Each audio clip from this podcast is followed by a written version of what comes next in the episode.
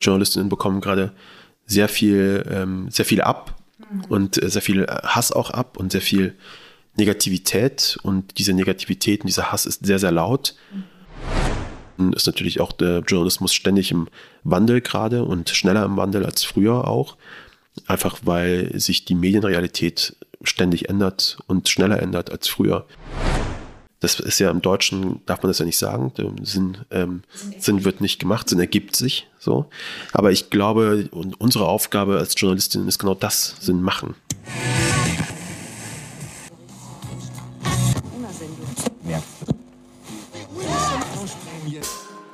Willkommen bei The Medium is the Message, dem Podcast vom Medianet Berlin-Brandenburg, einem interdisziplinären Netzwerkverein der Medien-, Kreativ- und Digitalwirtschaft.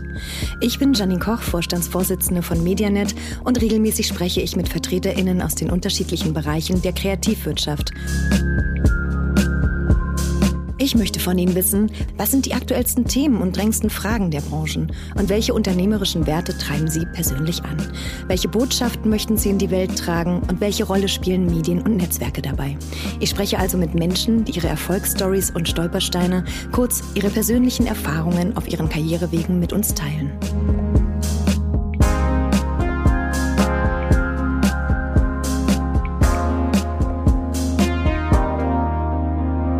Bevor ich euch nun unseren Gast vorstelle, möchte ich aber zunächst unserem heutigen Unterstützer danken. Das ist Projekt Zukunft, eine Berliner Landesinitiative zur Förderung des Wachstumsfeldes IKT, also Informations- und Kommunikationstechnologien, Medien und Kreativwirtschaft. Die Initiative ist übrigens angesiedelt bei der Senatsverwaltung für Wirtschaft, Energie und Betriebe und wird durch den Europäischen Fonds für regionale Entwicklung kofinanziert. Ein herzliches Dankeschön geht an dieser Stelle für diese großartige Unterstützung an Projekt Zukunft und die Senatsverwaltung für Wirtschaft, Energie und Betriebe. Der Name Ken Jebsen war plötzlich überall.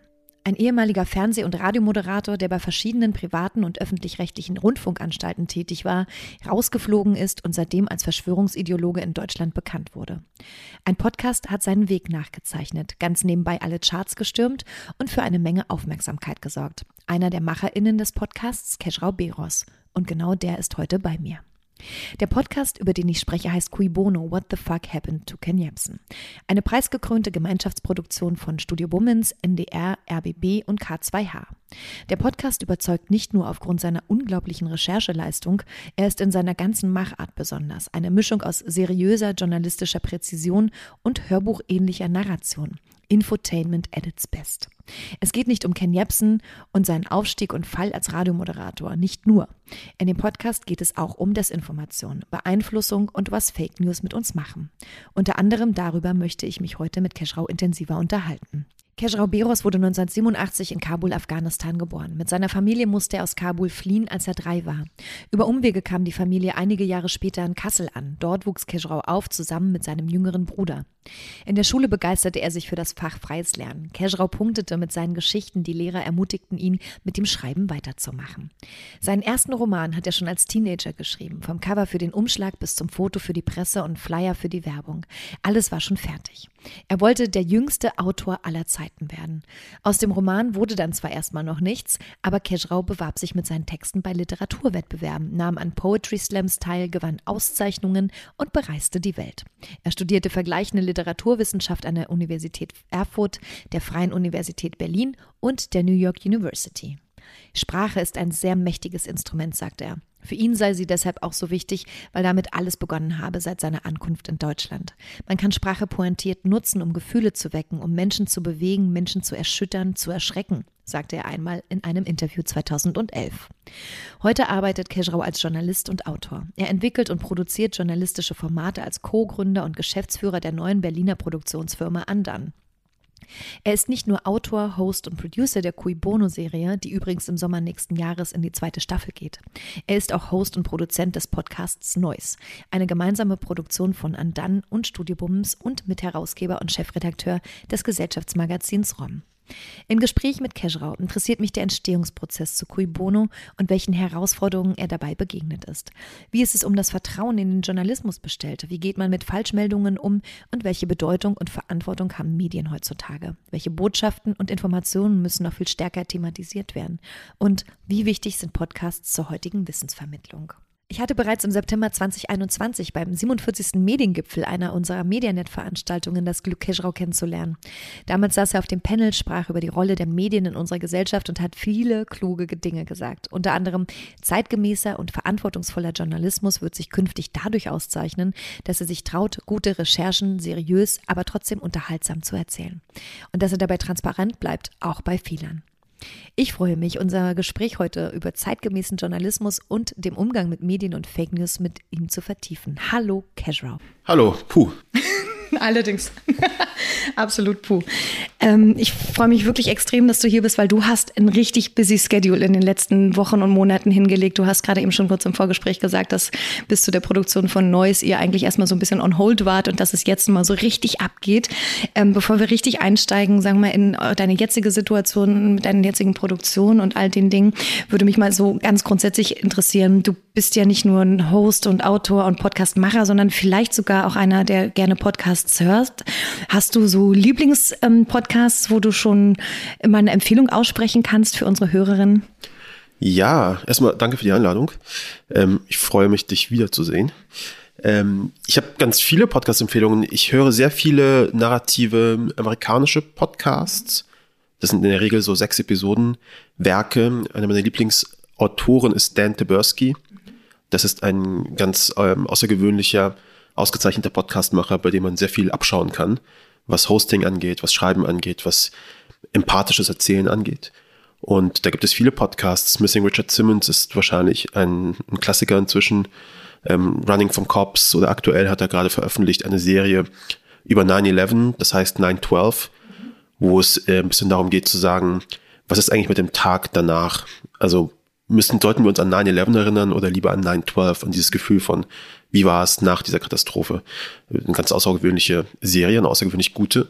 Interessant. Und das ist so, Dan Taberski kann ich grundsätzlich empfehlen. Und gerade eben auf der Fahrt hierhin habe ich einen Podcast zu Ende gehört, der heißt äh, 544 Days. Da geht es um einen Washington Post ähm, Autoren oder Kolumnisten, der ähm, festgehalten wurde, 544 Tage im Gefängnis und der erzählt jetzt davon. Und das war sehr schön. Waren neun Episoden. Kann man wegbingen. War sehr schön. Äh, klingt eigentlich nach harter, hartem Tobak, aber du sag mal, es hat so eine Leichtigkeit, wenn du hat das eine sagst. Leichtigkeit gehabt, weil der, der, der redet auch mit so einer Leichtigkeit. Ja. Der, das klingt, also der klingt gar nicht so, wie das Thema ah, ja. klingt. Also der Typ auch, der das erzählt. Ja. Ähm, der hat so eine ganz, ähm, eine ganz frische Art und hat eine ganz helle Stimme und das mhm. klingt irgendwie alles super nach einer sehr positiven Erfahrung, aber es ist natürlich ultra, ähm, ultra schlimme Erfahrung gewesen. Ja. Aber der Podcast schafft es irgendwie trotzdem, das irgendwie zu erzählen, ohne dass du am Ende in so einem Tief fallst. Da sind ja jetzt, äh, sagen wir mal, relativ wenig deutschsprachige Podcasts dabei gewesen. Ich würde fast sagen null, die du aufgezählt hast. Ja. Gibt es irgendeinen, wo du sagst, auch in Deutschland irgendwas, was dich so ein bisschen weggeflasht hat? Ähm, oder also war euer, euer der äh, Cui Bono der Stand, der, der, das neue Standardwerk? Ähm, nein, das, ich würde das gar nicht so, ähm, nee, so, so hochnäsig würde ich das gar nicht formulieren. Ich habe ähm, hab nämlich, ähm, ich habe einfach bei dem, ich höre gar nicht so viele Podcasts, mal mal so zu sagen. Ähm, ich höre schon Podcasts, wenn ich die Zeit finde, weil das auch für mich, vor allem diese narrativen Podcasts, Werke sind, für die man sich auch Zeit nehmen muss. Die kannst du nicht einfach weghören nebenbei. Das schaffe ich nicht. Ich mache das dann im Urlaub oder so und dann höre ich mir das an. Äh, deswegen suche ich mir dann sehr bewusst halt Sachen aus und in meiner Liste sind halt so diese narrativen Formate und ähm, die gibt es in Deutschland jetzt auch Stück für Stück. Ähm, Wild Wide Web zum Beispiel fällt mir ein äh, vom Bayerischen Rundfunk und ähm, die kommen hier gerade auch und die werden auch immer besser. Ähm, ich glaube, das, was ich so, was mich so interessiert an Themen und an Erzählhaltung, ähm, was ist der Unterschied zwischen Moderation und Host zum Beispiel? Das schaffen die AmerikanerInnen auf eine ganz außergewöhnlich gute Art und Weise. Und ähm, ich möchte, dass wir auch solche Podcasts produzieren, die ähm, genau diese Perspektive einnehmen. Deswegen höre ich sehr viele davon, ähm, ohne deutsche Podcasts zu diskreditieren, weil ich höre einfach sehr wenig. Das heißt, du kannst das gar nicht so richtig bewerten. Genau, nee, okay. genau. Es ist keine, es ist keine Gegenhaltung zu deutschen Podcasts, okay. sondern auf meiner Liste und der wenigen Zeit, die ich habe, sind halt einfach sehr viele amerikanische ja. Podcasts. Man, der New Yorker zum Beispiel veröffentlicht dieses Jahr die Top 10 Podcasts, haben Ja. die auch wieder gemacht. Und ich setze die mir in der Regel alle in die Liste und vielleicht schaffe ich es im Jahr auf diese 10 Podcasts. So, das ist, äh, Du hast ja sonst nicht so viel zu tun. Ja, genau. Du hast äh, gerade gesagt, was ist der Unterschied zwischen Host und äh, Moderation? Was ist denn der Unterschied äh, für, zwischen Host und Moderation jetzt nach deiner langen Recherche? Ich habe sehr lange recherchiert, Janine. Jetzt, äh, ich, dir erzähle ich die Wahrheit. Das ist super, ey. Ähm. Entwaffnend hier. dir sage ich, was, was wirklich ist. Ähm, naja, der Unterschied zwischen Moderation und Host ist, ich glaube, Moderation hat eine etwas dis distanziertere Rolle, auch zur Arbeit selbst. Du moderierst, du leitest durch etwas, während Host auch schon im Begriff, Gastgeberin, das ist halt einfach etwas viel Wärmeres. Er ist quasi eine Person, der du gerne zuhörst, weil diese Person auch irgendwas mit der Geschichte verbindet, die sie erzählt. Es ist ähm, ein etwas empathischeres Erzählen, ohne total subjektiv zu sein. Äh, ein sehr neugieriges Erzählen. Und Moderation ist für mich, ähm, ist für mich Tagesschau. So. Und das ist der Unterschied. Und beides ist, beides ist, ähm, ist valide. Ähm, und ich mich interessiere bei diesen narrativen Formaten vor allem diejenigen, wo es Hosts gibt. Also Leute gibt, die tatsächlich ähm, authentisch erzählen können. Dürfen die dann auch eigene Anekdoten mit einbringen, deiner, deiner Definition nach? Na klar, Ja, sollten sie. sollten sie sogar, sollten ne? sie. Die Ja. Verbindung muss dadurch irgendwie geschaffen werden, dass du das Gefühl hast, dieser Host hat einen Grund, warum er oder sie durch diesen Podcast Mhm. führt. Ob das jetzt so ein innerer Antrieb ist, zu sagen, ich muss, dieses Thema macht mich, beschäftigt mich so sehr, Ja. ich muss jetzt dem irgendwie auf die Schliche kommen, muss verstehen, was da los ist. Oder ob da ein persönlicher Hintergrund da steckt, ne, Mhm. wie bei äh, Richard Simmons zum Beispiel bei diesem Podcast von Dan Taberski. Mhm. Es geht um diesen Fitnesslehrer, um diesen Fitnessguru in den USA, der plötzlich weg von der Bildfläche war. Und dieser Dan Taberski war auch in seinen Kursen immer. Und da war er plötzlich nicht mehr da. Und das war quasi seine innere Motivation war, was ist eigentlich mit dem passiert? Mhm. Missing Richard Simmons. Und dann begibt er sich in sechs Episoden auf die Suche nach ihm. So. Und du okay. verstehst das, du hörst sofort zu, weil du weißt, da, ähm, da, da hängt bei ihm hängt da was. So, der, ist, der hat ein natürliches Interesse daran, dieses Rätsel zu lösen. Ja. Und äh, ich kenne diese Podcasts nicht, die du aufgezählt hast, aber wir haben die jetzt ja Gott sei Dank von dir einmal runtergerattert bekommen, sodass wir sie alle nachhören können. Ja. Sind die alle so spannend äh, in der Produktion gemacht, wie ähnlich wie, wie euer Pod, wie dein Podcast? Weil das ist ja schon eine besondere Montagetechnik, eine besondere Pro Produktionsart, die jetzt sagen wir mal nicht so viele deutsche Podcasts Ja. vorweisen können. Ja, ganz genau. Die sind Mhm. so gebaut, dass du sie im Grunde genommen wegbingen möchtest. Da sind Cliffhanger, da sind wirklich so aus dieser, aus dieser ähm, Schublade des spannenden Erzählens da Mhm. alles dabei. Das sind ja auch, muss man auch sagen, oft einfach auch sehr billige Tricks, die man da verwendet. Aber das sind sehr Tricks, die funktionieren. Und Was, deswegen gibt es keinen Grund, was, sie ist nicht denn zu so, verwenden. was ist denn so ein billiger Trick deiner Auffassung nach? Billige Tricks sind natürlich, dass, dass diese Cliffhanger oft sind ja im Grunde ähm, Red Herrings. Also du, äh, du legst da irgendetwas hin und die Auflösung in der nächsten Episode ist gar nicht so krass, aber du machst das natürlich groß in der letzten, sagst du, oh, und dann kommt die nächste Episode und ist innerhalb von einer Minute wegerzählt. Ja, so ein bisschen. Clickbait. Ja, so ein bisschen, ja, klar. Aber ich glaube, hat auch einen validen, validen Grund, weil beim Geschichtenerzählen geht es oft um Tempo. So, das, das ist immer die Frage, so wie, wann verlierst du Leute, wann verlierst du Tempo, wann muss es schneller gehen, wann müssen wir anziehen, wann müssen wir bremsen, wann müssen die Leute durchatmen, wann brauchen die Leute ein bisschen Zeit, um zu verarbeiten, was du gerade gesagt hast, wann sollte Musik laufen und ausspielen, damit die Leute im Grunde diesen Gedankenraum bekommen, auch innerhalb des Podcasts, damit sie über eine Entdeckung zum Beispiel nachdenken können. Tempo ist halt so ein, so ein Ding. Und ich finde es valide zu sagen, wenn du eine Episode verlässt, musst du sie mit Tempo verlassen, weil du möchtest, dass sie ZuschauerInnen die Rampe nehmen bis in die nächste Episode. Und Absolut. deswegen, je schneller du bist, desto besser. Absolut. Wann hast du denn deine eigene Leidenschaft fürs Geschichtenerzählen überhaupt entdeckt? Ja, in der Schule. Beim, äh, ich war, wie gesagt, du hast es ja vorhin in der, äh, ich weiß gar nicht, wo du diese ganzen Infos ähm, her hast. Interessant. Ähm, ich habe ja dieses freies Lernen gehabt, tatsächlich. Das war, das war ein Schulfach und da musste man irgendwie Geschichten schreiben und da habe ich gemerkt, dass mir das irgendwie Spaß macht. Ich glaube, das ist so ein natürlicher Impuls auch von Leuten, die so eine Geschichte haben wie ich, eine Fluchtgeschichte haben, vielleicht auch, ähm, dass sie das Bedürfnis haben, das irgendwie zu verarbeiten in, im Erzählen. Ich glaube, Erzählen ist eine ganz, ganz, ähm, ganz schöne Art, im Grunde mit Erinnerung umzugehen und, und zu verstehen, was da eigentlich passiert ist und vorgefallen ist. Und ich glaube, deswegen hatte ich sehr früh dieses Interesse und ich hatte LehrerInnen, die mich da supportet haben und eine Schule, die das ermöglicht hat, mit diesem freien Fach, wo ich dann einfach in so ein, in so ein Büchlein meine Texte schreiben konnte. Ja. Und das war ganz gut. Jetzt bist du ja äh, nicht Host deines eigenen Podcasts zu deiner eine, eigenen Fluchtgeschichte geworden, sondern äh, zu dem anderen Thema, wo wir gleich noch drauf zu sprechen kommen. Ja. Hast du schon mal drüber nachgedacht, was zu deiner eigenen Geschichte zu machen? Oder äh, ist da schon was in der Schublade irgendwie drin? Oder äh, ja. Ja, beides ja. Aber mehr wird man nicht verraten. Die Antwort, ist, die Antwort ist ja. Ja, also natürlich, äh, der erste Impuls von Leuten, die schreiben, ist natürlich aus dem Weg zu räumen, was sowieso schon da ist. Mhm. Heißt, man beginnt oft mit einem autobiografischen Roman oder sowas. Ähm, auch ich übrigens. Äh, du hast ja diesen ähm, nicht äh, vollendeten oder nicht umgesetzten, äh, nicht veröffentlichten Roman erzählt. Man hatte diesen Impuls, das zu machen. Und ich bin irgendwie gerade ganz dankbar, dass meine quasi mein Sprung in diese Welt erstmal mit einer Figur war, die mit mir überhaupt nichts zu tun hatte und die ich auch nicht kannte. Ich war damals ja, ich habe das, ich habe Ken Jebsen nicht in Berlin erlebt. Mhm. So. Deswegen ist das super spannend gewesen, dass es eine Figur ist, die von mir ganz weit entfernt ist.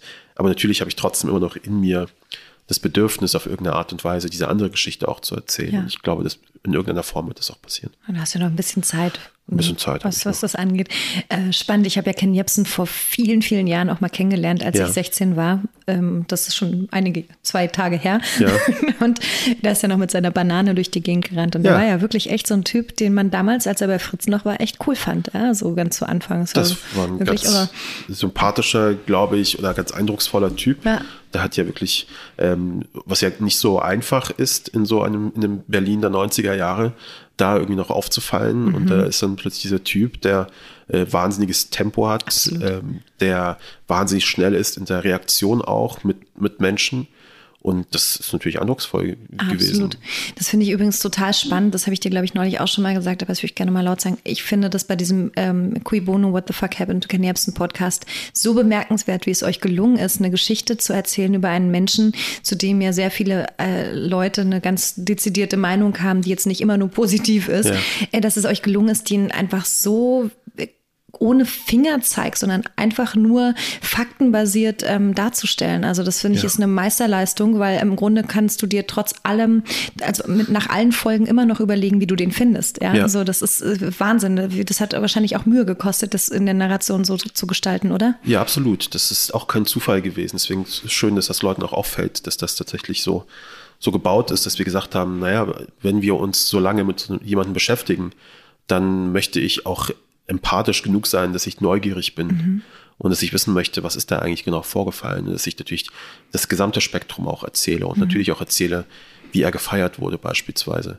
Und dass wir uns als GeschichtenerzählerInnen uns es nicht einfach machen dürfen, indem wir von vornherein schon ein Urteil haben und wissen, wie das Ganze endet. Mhm. So, das wäre zu einfach. Und deswegen haben wir in den Skripten auch und bei der Arbeit immer Sachen rausgestrichen, die so ein bisschen hochnäsig waren mhm. oder wo, wo wir irgendwie so klangen wie so, ja, das sind jetzt hier die Journalisten, die wissen ja schon, was Sache ist. Und ähm, das haben wir dann bewusst rausgenommen, gesagt, lass uns das auch einfach, die Geschichte erzählt sich ja selbst. Mhm. Und wenn wir das gut machen, wenn wir unseren Job gut machen, dann bekommen die Leute schon mit, was wir erzählen wollen. Das müssen wir ihnen gar nicht untertiteln. So. Absolut, habe ich auch gedacht. Und das ist euch so echt fabulös gelungen, also wirklich grandios.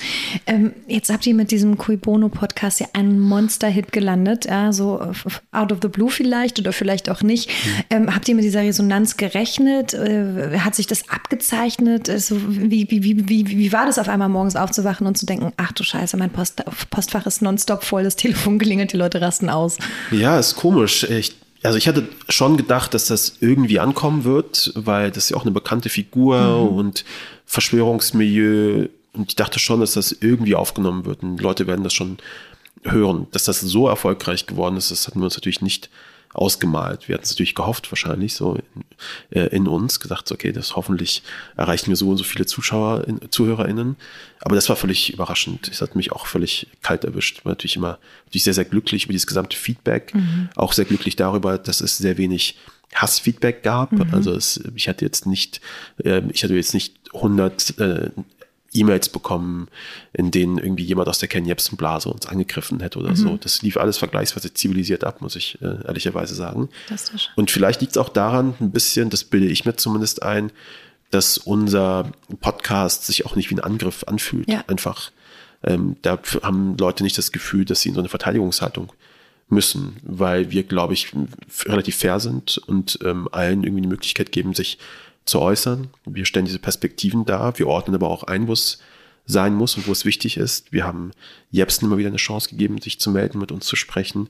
Das lief alles super transparent ab ja. und ich glaube, das ist auch angekommen. Absolut. Also das ist ja genau das, was wir gerade zuvor schon hatten. Ne? Das merkt man einfach, dass da wirklich eine große Empathie, hast du ja. eben auch schon genannt, äh, erfolgt ist. Also wirklich großartig. Ja. Du hast gerade gesagt, ihr habt Ken Jepsen auch äh, die, die, Chance eingeräumt, zu Wort zu kommen. Er hat sich also faktisch nicht gemeldet, oder? Nee, genau. Nee. Ich habe im Laufe der Recherche ihm mehrere E-Mails geschickt. Das ist so Usus dann mhm. im, im, journalistischen Betrieb, dass wenn man eine Recherche macht, der Person die Möglichkeit gibt, auf diese Recherche zu reagieren. Und wir haben ihn, glaube ich, zwei oder nee, drei oder vier sogenannte Konfrontationen geschickt. Mhm. Das heißt, das sind dann im Grunde eine Liste von Fragen jeweils, die sich auf Rechercheergebnisse beziehen, die wir in unserem Podcast zitieren, damit er die Gelegenheit hat, sich auf jede einzelne zu äußern, wenn er möchte. Mhm. Hätte er machen können. Ähm, und das war alles eine sehr umfassende Liste. Das ist eine mhm. sehr, sehr lange Liste an Fragen gewesen insgesamt. Also er hat mehrere Möglichkeiten gehabt zu sprechen. Ich hatte ihm auch eine E-Mail geschrieben mit einer Einladung zum Interview hat er auch nicht darauf reagiert. Insofern, mhm. genau. Wir haben unsere äh, Due Diligence mhm. getan und ähm, er hat sich entschieden, da nicht drauf zu reagieren. Absolut. Ähm, du hast jetzt gerade schon ein bisschen die Recherche, Recherche, Recherchephase, meine Güte, angesprochen. Ja. Ähm, wie lief die denn ab, so wie für Menschen, die jetzt nicht permanent Podcasts machen und schon ja. gar nicht so aufwendige wie du? Kannst du uns ein bisschen mal mitnehmen in so eine Produktion von so einem aufwendigen Podcast? Naja, man fängt irgendwann an. ah ja, und dann sich, ist man fertig.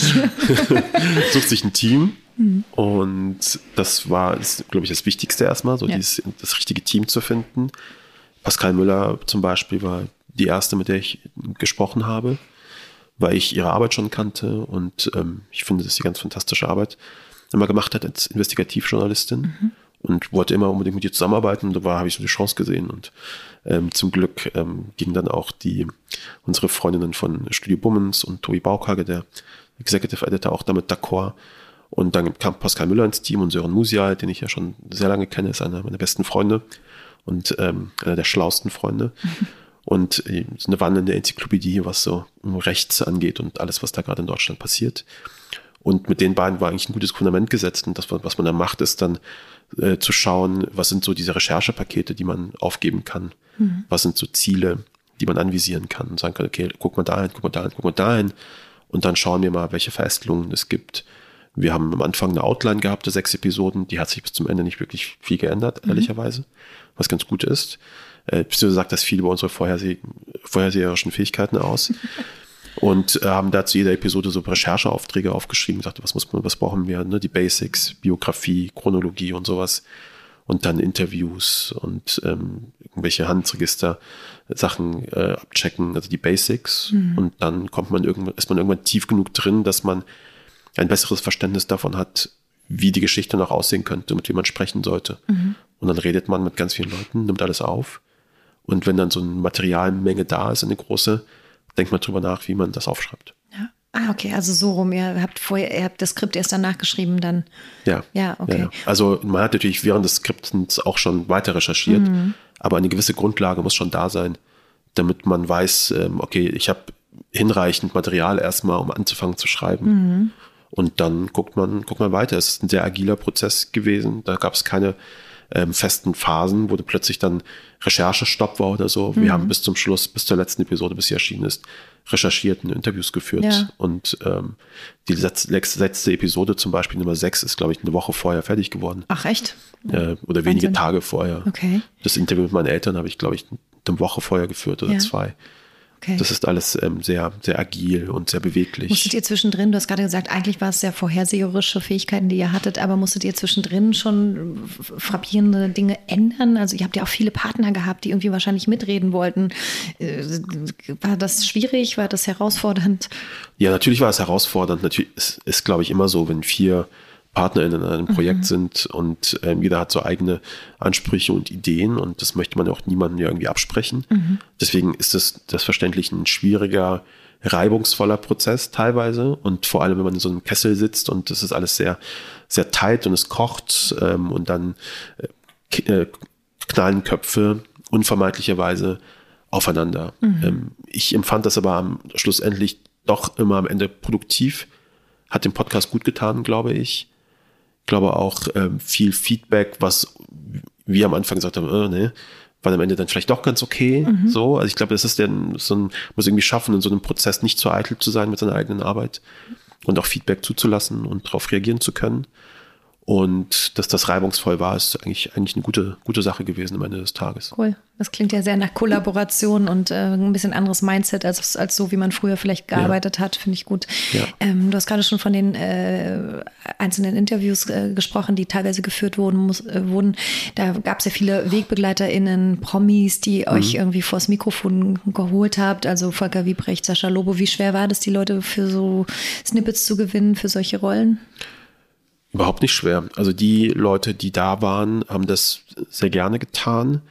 Sascha hatte sogar, glaube ich, ein, zwei Episoden schon gehört. Den hatten wir schon was geschickt, um zu sagen, hier, so sieht das aus. Hast du Bock, da was reinzusprechen? Und er war sofort begeistert. Ähm, der hat uns ja auch mal gut supportet. Dafür sind wir auch sehr, sehr dankbar, dass Leute auch mit, mit, mit Reichweite uns da supportet haben. Das ist eine gute Sache gewesen. Und ähm, Leute wie Volker Fiebrecht und so weiter, das war alles sehr unproblematisch. Es gab natürlich ein paar Leute, mit denen wir geredet haben, die hinterher dann das zurückgezogen haben und gesagt haben, ich will doch nicht oder müssten aus bestimmten Gründen das nicht machen, aus rechtlichen oder so. Es gibt viele Gründe, warum Sachen auch scheitern einfach. Aber die, sagen wir, etwas bekannteren Namen, die waren dankbarerweise sehr unkompliziert. Auch Daniel Donskoy zum Beispiel, dem äh, hatten wir im Grunde genommen diesen Text geschickt, den ich ihm geschrieben hatte, diesen, seinen, seinen Einwurf, den er vorliest. Mhm. Und der war sofort, der war im Hotel, glaube ich, irgendwo dann, hat das eingesprochen und zugeschickt und war on point und Perfekt. haben es benutzt. Perfekt. Ist es nicht auch großartig, wie man heutzutage produzieren kann. Also ich meine, die Leute sitzen irgendwo, man kann einfach einen Text rüberschicken, die nehmen ihr iPhone und dann ist das Ding in, in einer Höchstqualität da. Also ist ja, ja voll. auch vollkommen irre, oder? Ja, also absolut. Man konnte, also wir waren ja tatsächlich eine richtige Pandemieproduktion ja auch.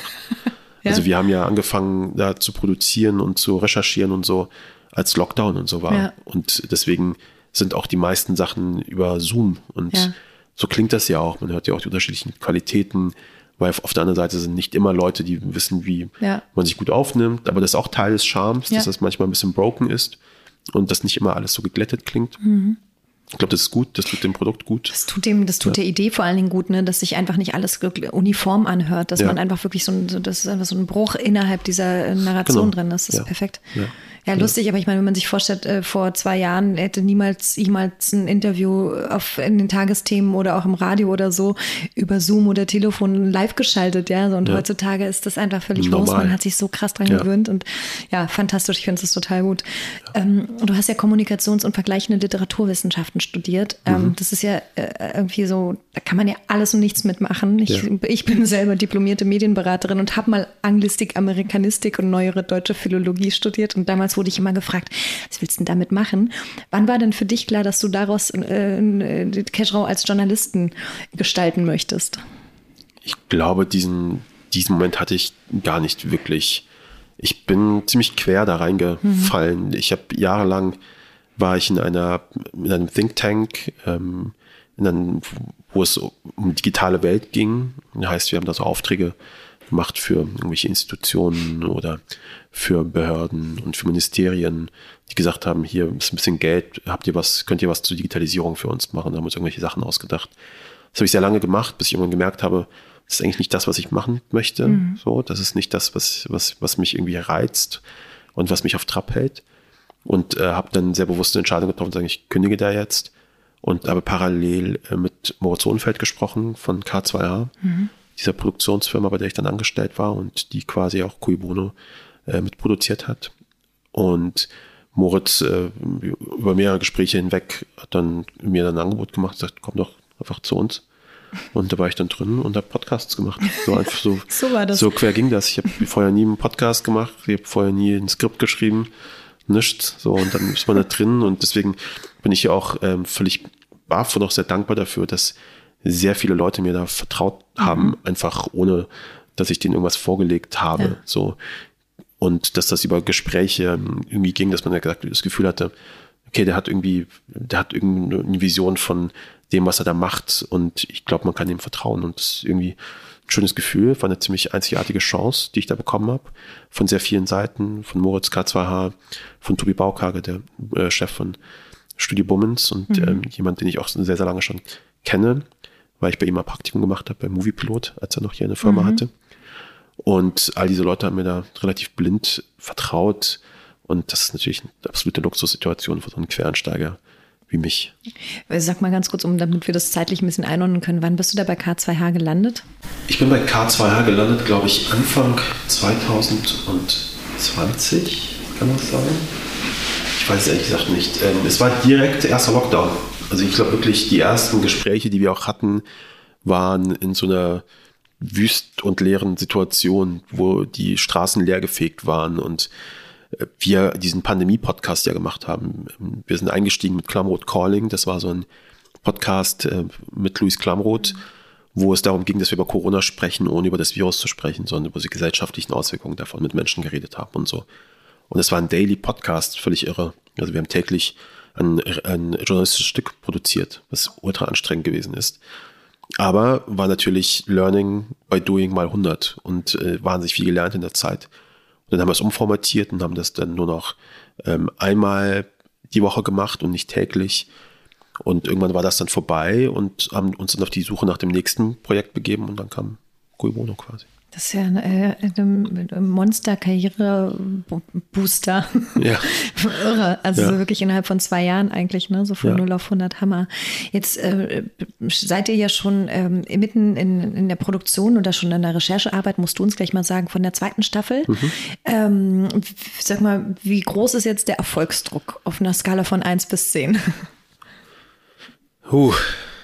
Ja, muss ich erstmal durchatmen. Ähm, ja, wir sind gerade in der Recherche, erstmal so. Wir fangen gerade, haben angefangen, sind noch nicht in der Produktion, aber das ist ja immer ein bisschen gemischt. Wir führen trotzdem Interviews schon und so. Der Erfolgsdruck ist natürlich da. Ich glaube aber, man muss sich da davon so ein bisschen befreien. Das ist wieder so ein, so ein neunmal kluger Satz, den Leute sagen, äh, die nach sowas gefragt werden, bedeuten tut er nichts. Aber ich sage den einfach mal so, weil ich das irgendwo mal gehört habe, dass Leute das so sagen. Ich weiß gar nicht, was ich da, was ich da empfinde. Ich habe das gar nicht, ich habe das noch gar nicht so richtig verarbeitet. Dieses, ach krass, jetzt erwarten die Leute, dass ihr irgendwie dasselbe Produkt nochmal abliefert, also in der Qualität und in der Reichweite und im Erfolg. Und das ist natürlich ultra krass, wenn man mhm. sich das mhm. erstmal vor Augen führt und Deswegen ist es vielleicht besser, das nicht zu tun, weil sonst würde man unter dieser Last nur sehr, sehr schwer sich bewegen können.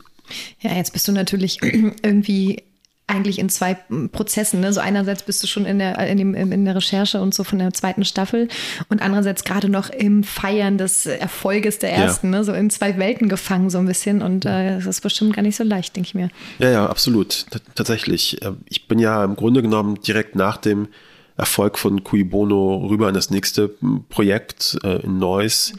Habt ihr nicht wirklich groß Urlaub gemacht, sofort äh, schreiben, recherchieren, schreiben, produzieren von Neuss und dann erst durchatmen.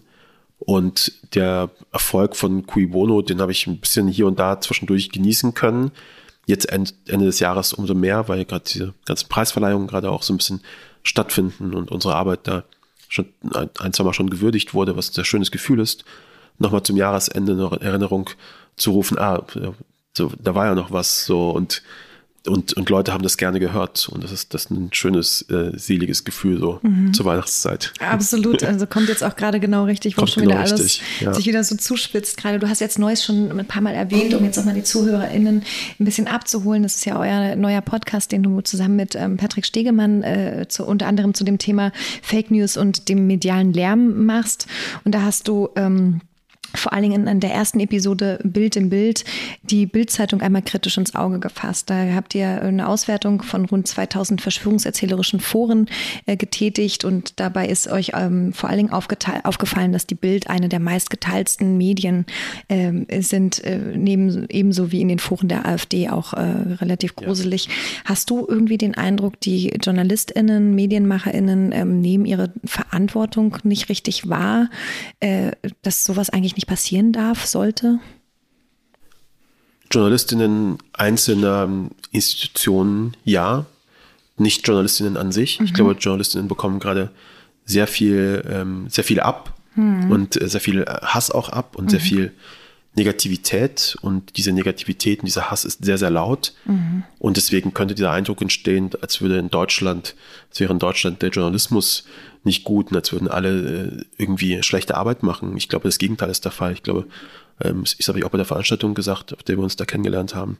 Ich glaube, es gab noch nie so viel, so guten Journalismus in Deutschland. Und natürlich gibt es da trotzdem einzelne AkteurInnen, sage ich mal, die sich nicht gut verhalten, glaube ich, die niedere Instinkte ansprechen, die durch dieses Ansprechen der niederen Instinkte, glaube ich, sich vielleicht nicht ganz bewusst sind oder vielleicht schon und nehmen das bewusst in Kauf, was für Steine sie da ins Rollen bringen und ähm, was für eine Stimmung da erzeugt wird auch. Und dass diese negative Stimmung am Ende auch gegen sie selber schlägt. Weil wenn Leute grundsätzlich im Grunde eine Abneigung gegen den Journalismus entwickeln, dann irgendwann auch eine Abneigung gegen deinen Journalismus, weil du bist ja auch Teil dieses Systems. So. Und deswegen, ja, ich glaube, einige verhalten sich da nicht gut, aber im Großen und Ganzen, glaube ich, wird hier in Deutschland sehr viel, sehr, sehr gute Arbeit ähm, geleistet. Ähm, kann man, gibt es da irgendwie deiner Auffassung nach äh, eine Möglichkeit, diejenigen, die sich nicht so gut verhalten, äh, irgendwie anders zu etablieren, also anders zu platzieren, anders irgendwie eine, eine, andere Art von Darstellung zu geben. Also ich meine, wir haben ja nicht nur das Problem, dass es einige äh, MedienvertreterInnen gibt, die sich so schlecht ähm, positionieren und dadurch irgendwie die Debatten anheizen. Wir haben natürlich auch ein Riesenproblem im äh, Grunde auch mit den sozialen Medien, wo plötzlich jeder zum Sender wird und nicht mehr nachvollziehbar ist, wo sind die Fake News und wo sind die Real News. Ähm, wie gehen wir denn ganz grundsätzlich mit diesem, du hast es auch gerade schon genannt, medialen Lärm um, der da passiert von allen Seiten? Ich glaube, in Deutschland gibt es außer über Medien äh, um Stefan Niggemeier und ähm, Boris Rosenkranz, gibt es, glaube ich, keinen guten Medienjournalismus. Mhm. Und ich glaube, das ist aber wichtig, weil das eben bedeuten würde, dass wir unsere eigene Arbeit auch anschauen und immer wieder neu evaluieren und neu anpassen und schauen, was ist gerade notwendig, was müssen wir tun. Ich glaube, es ist auch oftmals auch in so großen Krisenmomenten auch wichtig, dass sich Leute auch zusammentun und darüber gemeinsam auch nachdenken, ja. dass Journalistinnen über verschiedene, über verschiedene Blätter und Verlage hinweg auch miteinander reden und darüber nachdenken, welche Rolle nehmen sie in einer Situation wie der jetzigen, jetzt in der Corona-Pandemie beispielsweise, überhaupt wahr. Und ich glaube, Journalistinnen sind noch viel zu oft in ihren Elfenbeintürmen und das ist immer ungesund, glaube ich. Ich glaube, das ist nicht gut. Deswegen kollaborieren wir auch sehr gerne, mhm. um mal auf uns quasi wieder zurückzukommen. ähm, deswegen haben wir es bei Neues auch mal gerne gemacht. Wir reden mal sehr gerne mit anderen Kolleginnen von vom Spiegel, von Korrektiv, von CIMAS, mhm. allen möglichen Menschen, die gute Arbeit machen und sagen, lass uns doch gemeinsam darüber nachdenken, wie wir diese Geschichte erzählen können. Und ich glaube, das ist ein Schlüsselpunkt, dass man miteinander reden muss, einfach. Und guter Medienjournalismus ist wichtig und es ist auch deswegen auch wichtig, dass es zum Beispiel über Medien gibt. Ja. Aber ich finde es auch schön, wenn es in diesen etablierten Blättern selbst auch gäbe. Also wenn in der Zeit und im Spiegel auch guter Medienjournalismus stattfinden würde wo man sich selber auch anguckt und anschaut ja, und bewertet absolut. und evaluiert. Was braucht es denn dafür noch? Also du hast gerade Kollaboration nochmal genannt und dass man eben miteinander sprechen muss. Elfenbeinturm muss irgendwie abgesägt werden. Wie kann man das irgendwie erreichen? Also Neues ist jetzt ein gutes Beispiel für ein kollaboratives Zusammenarbeiten ja. offensichtlich.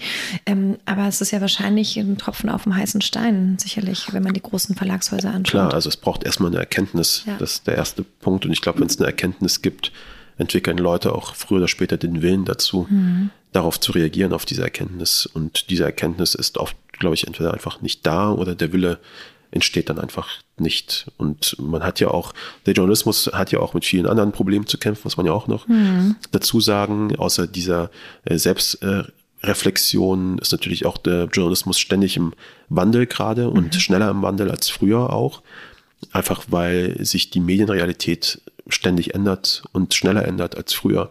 Es ist nicht mal der Sprung von, ähm, von keine Ahnung, Papier aufs, zum Fernseher, sondern die Sprünge sind viel, viel kleiner. Ja. Es sind neue Plattformen, auf die man reagieren muss. Plötzlich ist da TikTok da und ja. Redaktionen fragen sich, was, mach, was machen wir da? Ja. Und dann müssen da irgendwelche Ideen daher.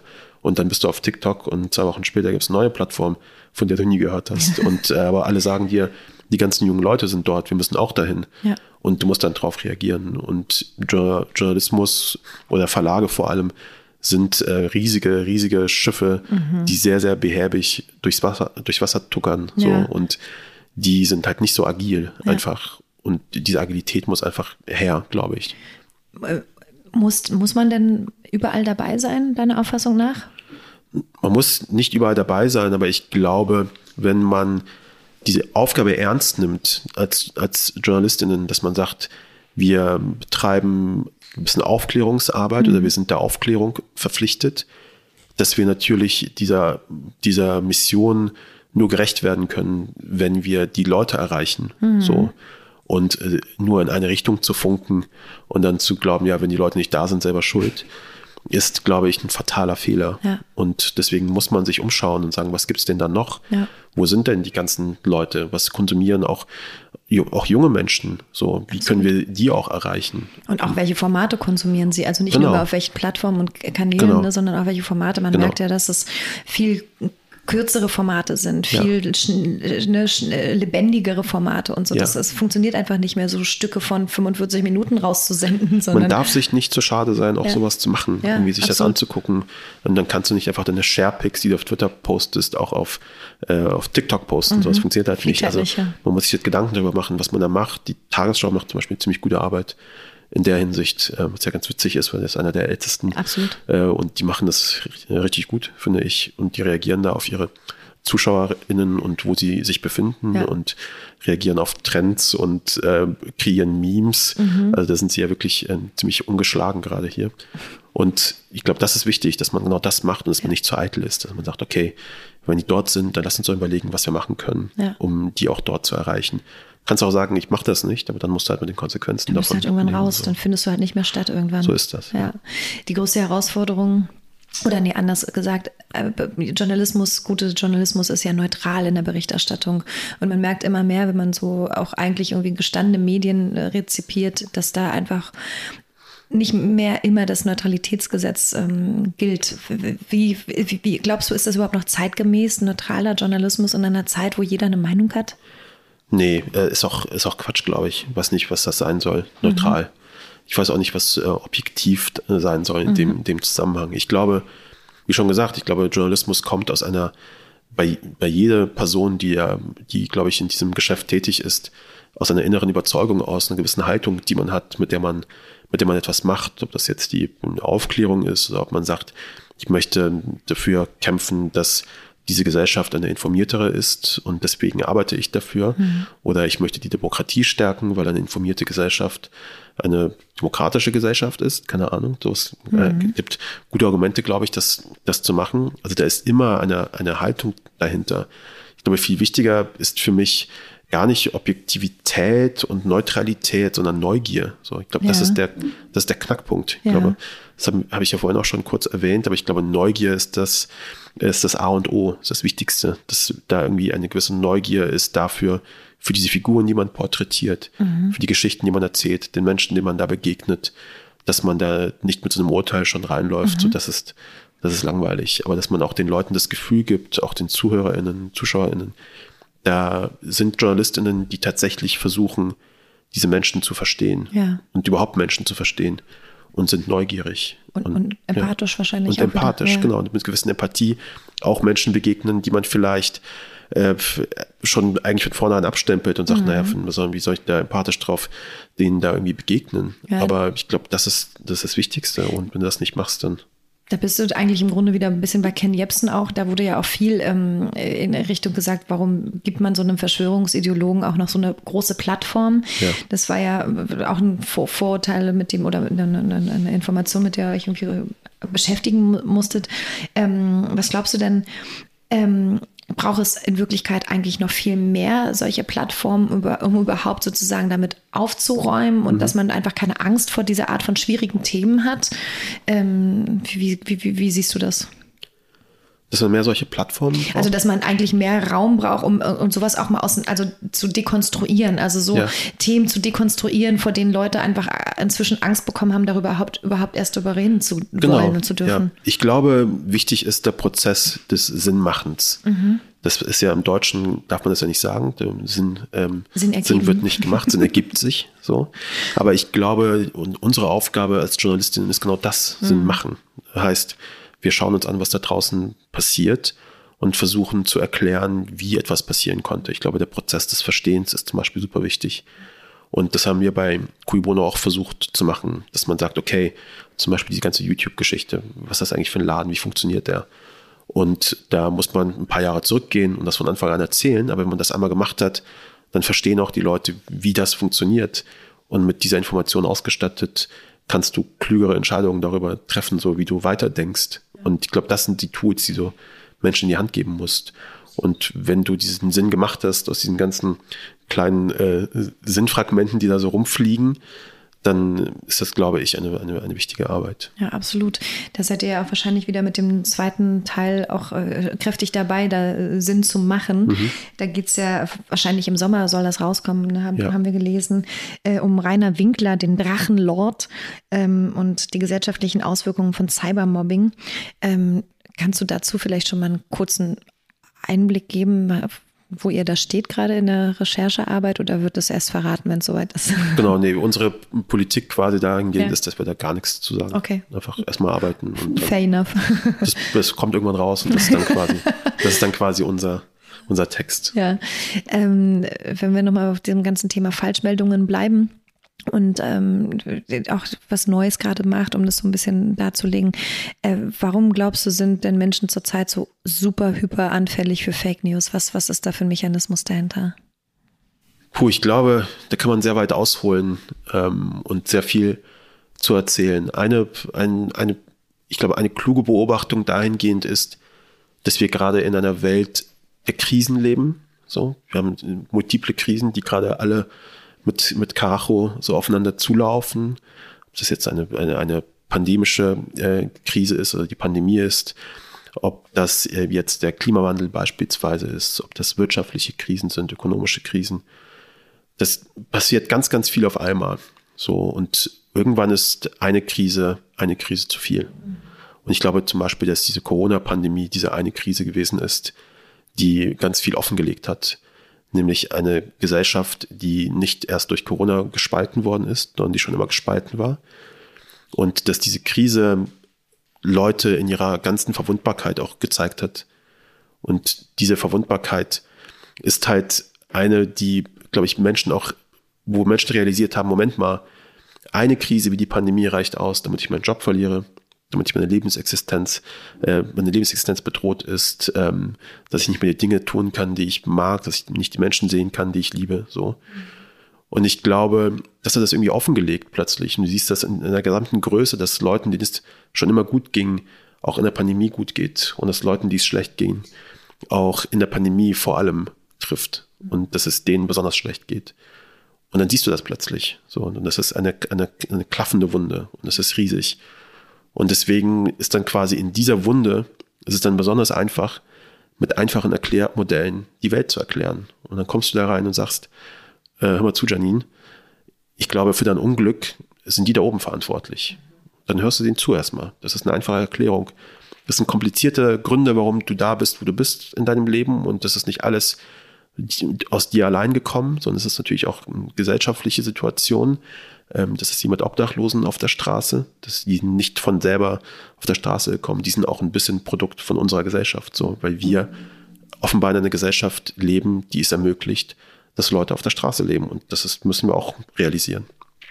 Und in diese klaffende Wunde eben setzen sich dann Leute wie Ken Jebsen, setzen sich dann Leute wie Attila Hildmann, die kommen dahin und dröhnen etwas ganz laut und dadurch, dass wir so fragil sind und so weit auseinander und nicht miteinander reden, ist es super einfach für solche Menschen dazwischen zu kommen. Da kommst du mit Fake News, in Anführungszeichen, also mit sogenannten Fake News und mit Verschwörungstheorien kommst du dann sehr weit. Das mhm. sind einfache Erklärmodelle für komplizierte Situationen.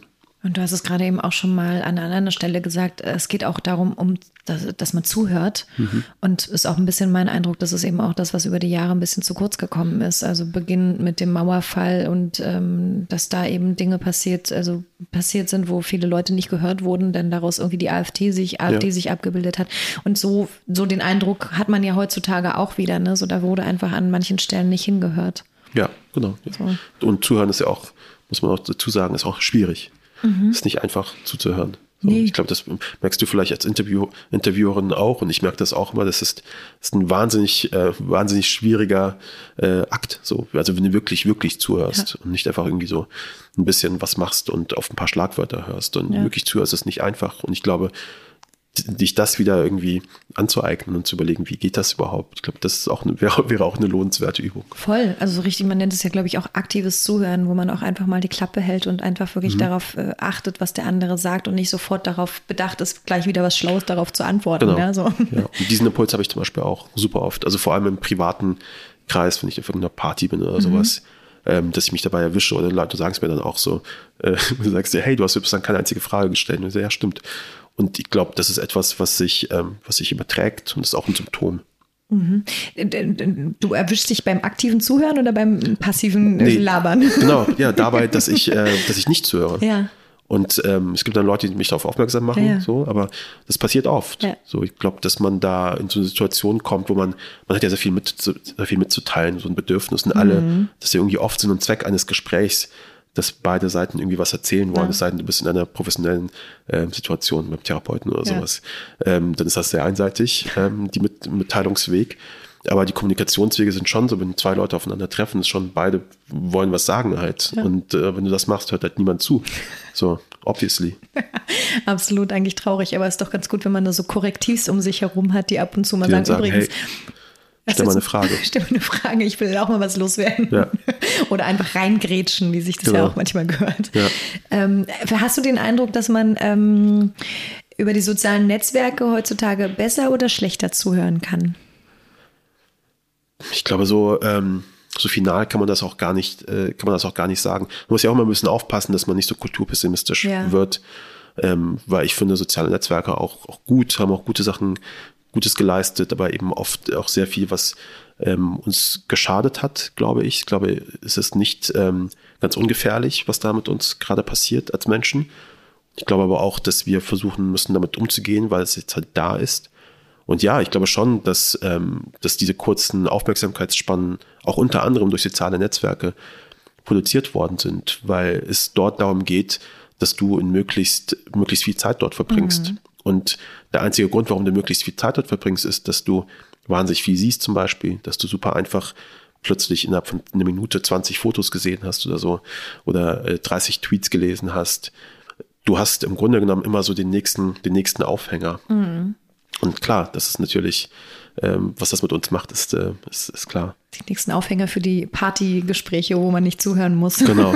Sondern so habe ich auch alles gelesen. Ja, ja es, äh, nee, du hast vollkommen recht. Kulturpessimistisch sollte man nicht werden, aber ein bisschen vorsichtig oder zumindest Absolut. ein Auge drauf haben. Und jetzt sind wir ja kurz vor dem Metaverse und es geht weiter. Das oh. digitale, das digitale Ich äh, nimmt immer mehr Formen an. Ich hatte heute Morgen schon so ein Gespräch mit einem, äh, mit, mit einem Business-Kontakt, der gesagt hat, ja, er hat sich ganz viel mit NFT jetzt beschäftigt und später wird es einfach so sein, dass man sich Designer-Kleider Kleider NFT-mäßig besorgen kann. Und dann hat man halt in seinem digitalen Ich plötzlich dieses teure Designerkleid an. Und das ist absolut denkbar, weil wir hatten ja Second Life schon mal Anfang, also Mitte ja. 2008 oder irgendwann war das da. Aber es ist schon auch eine gruselige Vorstellung so ein bisschen, dass sich unser ganzes Leben einmal gespiegelt im, im digitalen, virtuellen Raum befinden wird. Ja, zumindest ist das eine, eine, eine Vision. Ich finde das ja einigermaßen einigermaßen beeindruckend, dass eine Firma wie Facebook oder Meta jetzt, wie, mhm. äh, wie das Unternehmen quasi heißt, es wagt, so eine Vision mal darzustellen, zu sagen, da wollen wir hin. Und dass wir im Grunde genommen relativ früh jetzt die Chance haben, darauf zu reagieren und zu gucken, wollen wir das wirklich? Ist das so, ist das das Endgame? Wollen wir diese, diese virtuellen Räume schaffen, in denen wir uns bewegen? Und wenn nein, was machen wir da? Was sind so alternative Möglichkeiten? Jetzt ist so, glaube ich, Zivilgesellschaft und so gefragt, genau diese Antworten zu liefern. Wollte ich gerade fragen. Also ich finde, das klingt fast wie eine rhetorische Frage, was du da gerade in den Raum stellst. Denn an dem Punkt, an dem sich Facebook oder Meta jetzt befindet, uns das zu präsentieren, ja. zeigt ja, wie weit fortgeschritten das schon genau. ist. Die präsentieren uns ja nicht irgendwie so ein Zwischenschnüffelstück. Ja. Und ob sich da die Frage noch beantworten lässt, wollen wir das? Das wage ich ehrlich gesagt zu bezweifeln. Das wird einfach über uns kommen, äh, weil wir sehen ja, was seit Jahren passiert mit Regulierungen, mit Plattformenregulierung ja. und so, nämlich nichts. Ja. ja, und vor allem bei so, bei so großen Unternehmen wie Facebook, die haben halt auch eine bestimmte, bestimmte Macht, bestimmte Marktmacht Absolut. auch, dass die im Grunde auch den Ton setzen. Und Absolut wenn die so ein Produkt im Grunde anbieten, dann hören die Leute auch erstmal zu und fragen, testen das aus. Das ist natürlich eine absolut luxuriöse Situation. Die haben eine Macht, Marktmacht, die, die, die entscheiden über äh, Wahlen, die sind, also das ist ja wirklich gruseligst an vielen, vielen Stellen. Insofern kann man nur hoffen, dass es ein paar Pioniere und Pionierinnen gibt, die sich irgendwie da in die Bresche, in die Bresche springen und sagen, ich halte da jetzt irgendwie die Fahne hoch und gucke, dass es ein Korrektiv gibt, ja. wie auch immer das aussieht. Ja, absolut. Voll spannend. Ja. Wir sind schon fast am Ende. Ja. Ähm, geht schnell die Zeit. Mhm. ähm, ich würde gerne noch mal so ein bisschen über ähm, ähm, Netzwerke kurz zwei Sätze sprechen und dann habe ich noch was Kleines, was ich immer aus der Tasche holen muss, was ich noch vorbereitet habe. Okay. Wir sind ja ein Netzwerkverein, ja, äh, Medianet, und wir haben gerade über so, soziale Netzwerke gesprochen. Was glaubst du denn, wie wichtig sind Netzwerke heutzutage, so physische genauso wie digitale Netzwerke, um ja, zu gemeinsamen Business zu machen oder auch einfach irgendwie in, in, in, sagen wir mal, sozial aufgehoben zu sein? Super wichtig. Also das ist ja auch dieser Kollaborationspunkt mhm. über den ich vorhin schon gesprochen habe, dass man im Grunde diese Netzwerke nutzt, die es schon gibt und dass man Knotenpunkte nutzt, so große Knotenpunkte, die im Grunde genommen auch verteilen. Ihr seid ja zum Beispiel so ein Knotenpunkt. Ähm, das ist super wichtig, weil natürlich Leute wie wir, ich sag mal so schnöde, schnöde Journalisten, an viele Sachen so einfach auch nicht rankommen. So. Und wenn man da in so, einem, in so einem Netzwerk ist, was das ermöglicht, ist es super. Wir haben beispielsweise für Noise ähm, wurde unter anderem eben unterstützt von Reset. Und ähm, Reset ist so, macht so Internet und Demokratie, ist so ein bisschen, sagen wir mal, so die zwei großen Worte. Und wir haben über dieses Netzwerk sehr viele Kontakte zu Institutionen bekommen, die wissenschaftliche Arbeiten und so machen, die dann ihre Arbeit mit uns geteilt haben, die dann auch teilweise, wenn wir ihnen Daten zugeschickt haben, das ausgewertet und analysiert haben für uns und die mit uns geredet und ihre Expertise mit uns geteilt haben. Und das ist super wichtig, weil wir natürlich sagen, okay, unsere Aufgabe als Journalistinnen und als Geschichtenerzählerinnen ist es, genau diese Erkenntnisse aus der Wissenschaft beispielsweise zu nehmen und in Geschichten zu packen, dass das auch bei den Leuten ankommt. Und das ist so die große Challenge. Und wenn es da Menschen, Organisationen gibt, die diese Verteilung übernehmen und sagen, hier, wir sind da im Grunde genommen euer Knotenpunkt, mhm. das ist mhm. super, eine gute Angelegenheit.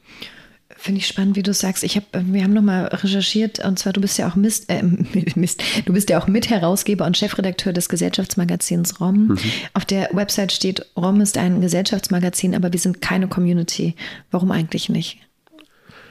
Naja, das war im Grunde genommen, es war ein bisschen aus dem Impuls heraus, dass wir gesagt haben, wir wollen jetzt nicht noch eine separate Community aufbauen, versteht das nicht als irgendwie eine neue Blase für mhm. euch. So ist es nicht die nächste Filterblase, auf der ihr euch bewegen sollt. Das mhm. ist ein Türöffner und nicht ein, äh, kommen Sie bitte in diesen Raum und machen Sie hinter sich zu. Ja. Und das war der Impuls und deswegen gesagt, wir sind keine Community. Okay, alles klar. Das ist eine klare Ansage. Ja. Ähm, jetzt geht es ja weiter bei dir mit ganz vielen Podcasts. Vielleicht nochmal so ein Blick in die Zukunft, was das Thema Podcasts angeht. Mhm. Äh, wo glaubst du, stehen wir in zwei, drei Jahren? Wird es Paid-Podcasts geben? Wird es also Paid-Content-Portale dafür geben? Also mal abseits von Spotify und Deezer, die man ja dann sowieso ja. abonnieren muss. Was hast du da für ein Gefühl? Ja, mit Sicherheit. Ich glaube, dass, äh, ich glaube, die Branche ist gerade dabei, sich auszuprobieren und sie ist ja noch relativ jung, obwohl es Podcast sehr, sehr lange gibt, aber sie ist jung im Grunde genommen gerade mit diesem Erfolg und mhm. mit diesem Erfolg muss auch die Branche umgehen. Also die mhm. Frage, uns hören jetzt super viele Menschen, aber ähm, was sind so ähm, nachhaltige Modelle, mit denen man Podcasts produziert? Ähm, kann man die monetarisieren? Ähm, sind Anzeigen wirklich die einzige Lösung? Sind Paid Podcasts die Lösung? Wollen wir noch mehr Abos abschließen? Mhm. Wie viele Abos ähm, kann ein Mensch abschließen? Wie viele wollen wir abschließen? Und ich glaube, wir probieren das alles so ein bisschen aus gerade. Diese, diese, diese Branche ist ja gerade so ein bisschen am Schauen, was, ähm, wie, wie kann es irgendwie nachhaltig, mhm. nachhaltig sein? Wie kann es allen Leuten, die im Grunde daran beteiligt sind, Podcasts zu machen, wie kann es allen helfen? Ich meine, mhm. eine interessante Frage ist auch immer, Leute kommen dann zu mir, die nichts mit dem Podcasting zu tun haben und sagen, wie verdient ihr eigentlich euer Geld? Wie, pro Stream bekommt ihr wie viel? So, und ich sage, mhm. nee, so funktioniert das nicht. Kommt pro Stream gar nichts. Mhm. Das muss natürlich auch erstmal erklären, zu sagen, ja, du haust das for free raus. Ja. Und, ähm, und dann, ne, also das ist halt kein nachhaltiges Modell, so auf, ähm, auf lang. Und Leute verstehen das nicht und völlig klar und sagen, hey, aber. Das ist doch kein Moment, Geschäftsmodell. Aber Spotify, wenn du da Musik zum Beispiel hochlädst, dann bekommt man nur noch bezahlt. So, ja, stimmt. für Podcast aber nicht. Und das es, ist halt kein Modell. Es ist halt total irre, weil es gibt dafür noch keine Ver Verwertungsgesellschaft. Ich finde auch, dass man trotz allem natürlich immer im Auge behalten muss, dass Podcasting ein wahnsinnig freies Medium ist. Mhm. Und dass man sich im Grunde genommen diesen Geist trotz allem auch irgendwie bewahren muss. Ja. Dass es ein RSS-Feed ist, mhm. den du verteilen kannst und du kannst es mit der Podcast-App deines Vertrauens nutzen, dass du diese Möglichkeiten trotzdem irgendwie hast und dass es das auch mal weiterhin geben wird. Ich verstehe trotzdem aber natürlich, dass Leute, die sagen, ich produziere jetzt eine sechsteilige narrativen Podcast, der wesentlich teurer ist als, ich sag mal, so ein Hobbyprojekt, wo du im Grunde nur zwei Mikrofone brauchst und dann, und dann redest und dann muss man das einfach irgendwie noch schneiden. Dass man dann sagt, das ist kein Geschäftsmodell, ich kann das nicht for free einfach zur Verfügung stellen. Mhm. Und ich habe auch keine Lust, Anzeigen zu schalten. So, und da muss man sich überlegen, was man da machen kann. Und ich glaube, das ist gerade so ein bisschen der wilde Westen. Wir haben unterschiedlichste Modelle. Mhm. Irgendwie ist, glaube ich, für alles so ein bisschen Platz. Mhm. Irgendwas wird sich durchsetzen und wir sind gerade dabei zu gucken, wer das Rennen macht. Ja. So. Irgendwann wird Netflix die Plattform für alles sein, vielleicht. Ne? Games werden sie ja jetzt demnächst auch schon anbieten. Insofern. Gibt es auch schon, ja. ja Games genau. kann man schon runterladen mhm. bei denen, ja mega spannend. Äh, jetzt äh, hast du ja gerade deine Produkt eigene Produktionsfirma an dann gegründet als Co-Founder und Geschäftsführer. Das heißt, du beschäftigst dich wahrscheinlich auch gerade mit solchen Fragen, Geschäftsmodelle, welche Projekte und so weiter. Klar. Ja. ja. ja. ich beschäftige mich halt viel damit, so wie finanzieren wir den Kram, den ja. wir da machen wollen. Ja. Das sind halt eben oft eben investigative Formate, investigative Ideen, die monatelange Recherche brauchen mhm. und wir stellen uns eben genau diese Frage, wie finanzieren wir das? Ja. Und ähm, wer hilft uns, das zu finanzieren? Ja, cool. Ich habe jetzt noch eine Kleinigkeit vorbereitet, die muss ich aus meiner Tasche holen. Ja.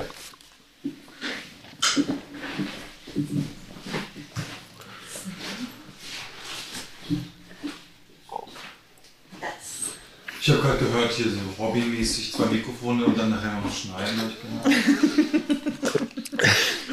hobbymäßig was schneiden. So. Jetzt habe ich es despektierlich gemacht. Ja, habe ich jetzt gerade leider nicht auf dem Tisch liegen gehabt. Also es gibt ähm, so eine Institution, ich weiß ehrlich gesagt nicht, wer dahinter steckt, weil die das äh, sehr geheim halten. Die nennen mhm. sich We're Not Really Strangers. Kennst du das? Durch Nein. Zufall? Nein. Mhm. Und das sind so, ähm, die produzieren so lustige Connection-Karten, damit man bis in Verbindung kommt oder bleibt oder so. Und ich würde dich mal bitten, eine davon zu ziehen und die Frage darauf vorzulesen und die Antwort zu geben. What can we create together? Was können wir zusammen erschaffen? Podcasts. Podcasts. Fertig. What can we create together? Ja, philosophisch natürlich ist die Frage. Together kannst du wahrscheinlich alles, alles Mögliche createn. Mehr als wenn du es alleine machst. Mhm. Ich glaube, das gilt im Übrigen auch für, für Sachen, die traditionell immer so als einsiedlerisch wahrgenommen werden beispielsweise ähm, Texte schreiben oder so. Mhm. Das ist auch etwas, was ähm, oft so als einsiedlerisch gesehen wird. Und am Ende ist es auch ein kollaborativer Prozess, wenn, spätestens wenn du einen Editor hast, mhm. mit dem du dann sprechen musst, einen Verlag, der dir Feedback gibt und ähm, die auch dieses Spiel ja auch mit den mit, mit, den, mit den Lesenden beispielsweise. Das ist ja alles irgendwie so ein Metaraum, der sich da eröffnet und das ist alles kultureller Text, der da entsteht und wir reagieren alle drauf. Ja. Im Grunde ist das auch ein, alles ein großes kollaboratives Werk. Nichts entsteht alleine im Vakuum. Aber das ist eine sehr schöne, äh, sehr schöne Antwort. Zwei Antworten. War sehr literaturwissenschaftlich. Ja, absolut. Ich musste die ganze Zeit gerade an, an Hypertexte denken. Ähm, ich war 2004 oder wann, wann war das an der HU, haben wir wirklich den heißen Scheiß, die Hypertexte sind wir durchgegangen. Das war damals ganz neu noch, dass man mhm. irgendwie die dann die auch mit bearbeiten konnte und so. Da sind die alle völlig ausgerastet. Uh, Hypertexte. Vor, vor, vor Facebook ja. und all dem ganzen Kram kann man sich heute nicht mehr vorstellen. Ja. Na Mensch. Aber wunderbar, denn ähm, eine letzte Abschlussfrage. Ja. Und zwar heißt ja der Podcast The Medium is the Message. Und äh, wir haben über viel über Medien gesprochen, viel über Nachrichten. Ich würde gerne noch mal fragen, was deine persönliche Botschaft am Ende dieses Podcasts ist, die du noch mit uns teilen möchtest. Frohe Weihnachten. Ähm, Im Moment gar nicht. Bis das erscheint, ist es schon längst, schon längst over. The magic, the magic of, of, of media. Absolut. Äh, ist es ja schon längst vorbei. Hm, meine Botschaft. Lass mich, lass mich kurz überlegen. Frohe Ostern. Frohe Ostern.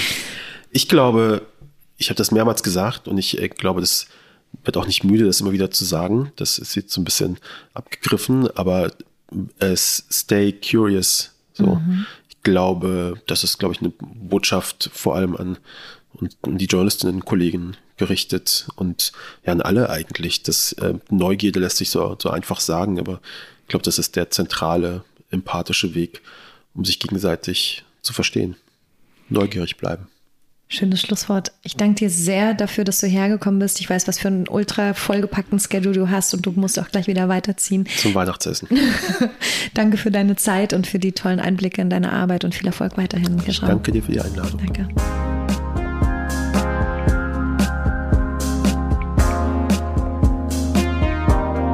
Diese Folge von The Medium is the Message wurde unterstützt von Projekt Zukunft, der Senatsverwaltung für Wirtschaft, Energie und Betriebe und der Deutschen Telekom.